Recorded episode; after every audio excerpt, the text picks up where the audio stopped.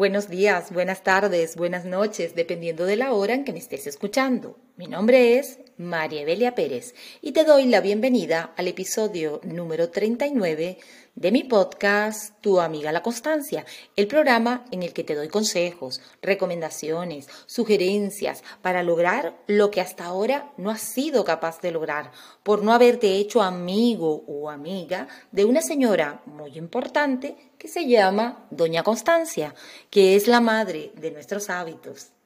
Por aquí estoy de nuevo. Mis ocupaciones me impedían realizar este podcast con el que tanto, tanto disfruto.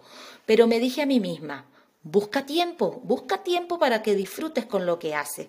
Y aquí estoy de nuevo. Hoy vamos a hablar sobre el miedo. ¿Qué es el miedo? ¿Es necesario el miedo? ¿Qué es lo que lo causa? ¿Cómo actúa en nuestro cerebro? Además de esto, te voy a dar algunas recomendaciones para que el miedo no te paralice. Vamos a comenzar.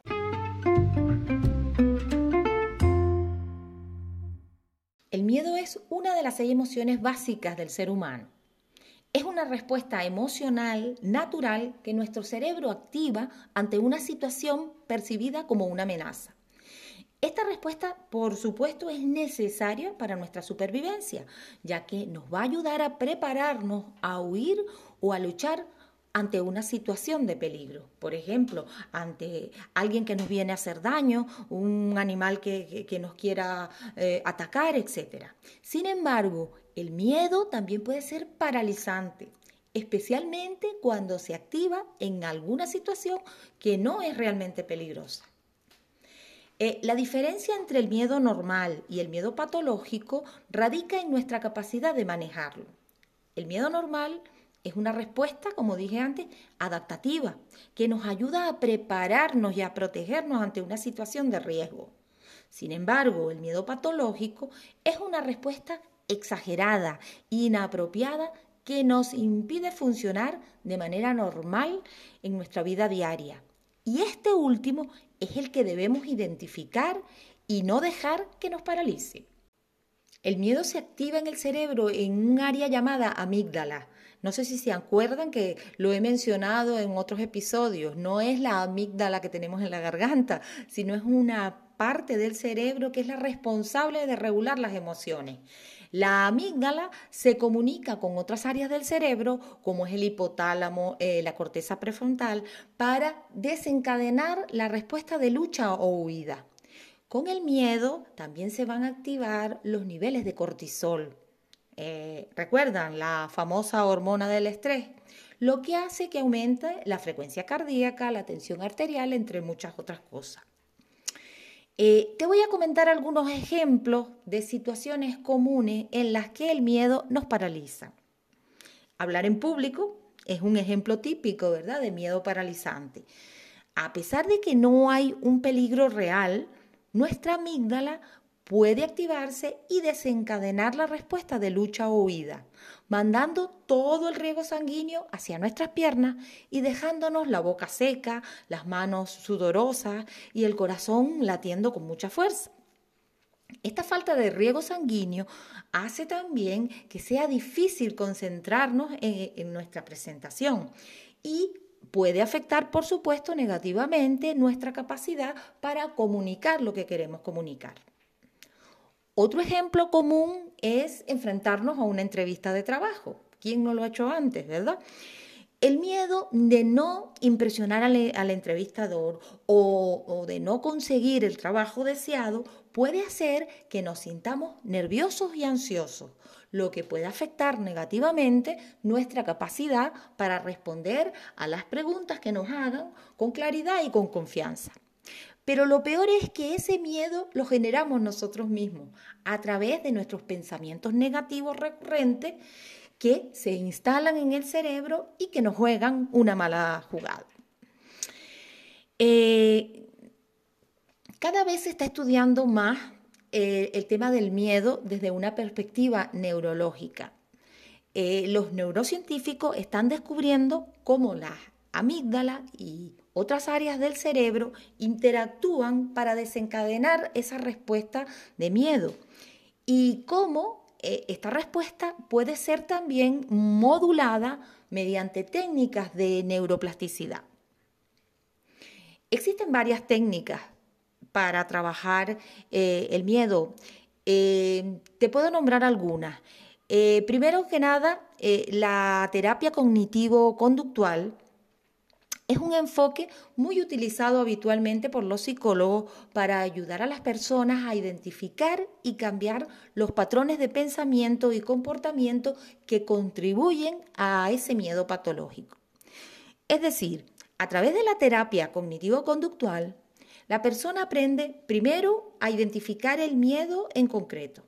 Segundo, aprende a reconocer y cuestionar sus pensamientos automáticos negativos con respecto a ese miedo. Y tercero, aprende a reemplazarlos por pensamientos mucho más realistas y positivos. Esto es lo que se conoce como reestructuración cognitiva también. Otra técnica es la exposición gradual al miedo. Eh, es otra técnica utilizada por los psicólogos para superar el miedo patológico de sus pacientes. Esta técnica consiste en exponer gradualmente al individuo a una situación temida, mientras se le enseña, por supuesto, a manejar la ansiedad que surge en el momento. Por ejemplo, una persona que tiene miedo al hablar en público podría comenzar practicando el discurso en casa solo frente al espejo. Luego, ante un pequeño grupo de amigos o familiares y finalmente ante una audiencia mucho más grande donde tiene que hacer su presentación. A medida que la persona se expone gradualmente a esa situación que le tiene miedo, se vuelve más capaz de manejar la ansiedad y finalmente aprende a superar el miedo. Otra técnica o herramienta es la meditación y la respiración profunda. Son dos técnicas muy eficaces para manejar el miedo. La meditación, por su parte, ayuda a reducir la ansiedad al enseñar a la persona a atender al momento presente, al aquí y a la hora. Y la respiración profunda, pues también ayuda mucho para calmar eh, la ansiedad en un momento determinado que se presente. Bueno, ya para ir terminando te voy a dar unos consejos que te pueden ayudar a superar el miedo. Primero, Reconoce y acepta el miedo. Es importante aceptar que el miedo es una respuesta normal y necesaria del cuerpo. En lugar de tratar de evitarlo o negarlo, es mejor que reconozcas el miedo y que lo aceptes como una parte natural de tu vida. Segundo, identifica el origen de ese miedo es importante identificar la causa subyacente del miedo, ya que esto te puede ayudar a comprenderlo mucho mejor y a encontrar formas de manejarlo. Y tercero, enfrenta el miedo. No dejes que el miedo te paralice. A menudo el miedo va a disminuir cuando lo enfrentas directamente. Además, el hecho de enfrentarlo te dará seguridad y sobre todo te sentirás que eres capaz o que has sido capaz de superarlo, lo que por supuesto va a ayudarte en tu autoestima, aumentará tu autoestima sin duda alguna. Bueno, espero que este episodio te haya brindado información valiosa sobre el miedo y que te haya ayudado a entender cómo superarlo.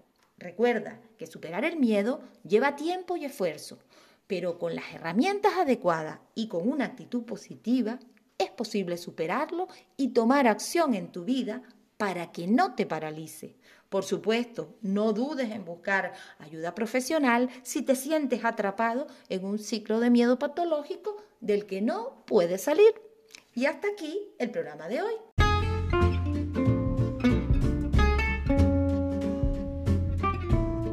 Recuerda siempre que hacerte amigo o amiga de la constancia es el primer paso que tienes que dar hoy y repetirlo a diario. Si puedo, si soy capaz de ser constante, ahora y siempre.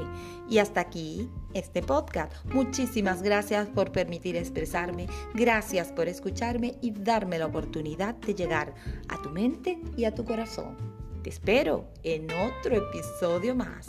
Recuerda que puedes seguirme como tu amiga La Constancia, darme un like y suscribirte en mi canal de YouTube, en mi Instagram o en las diferentes aplicaciones de podcast como por ejemplo iVoox, Spotify o cualquier otra que tengas a la mano.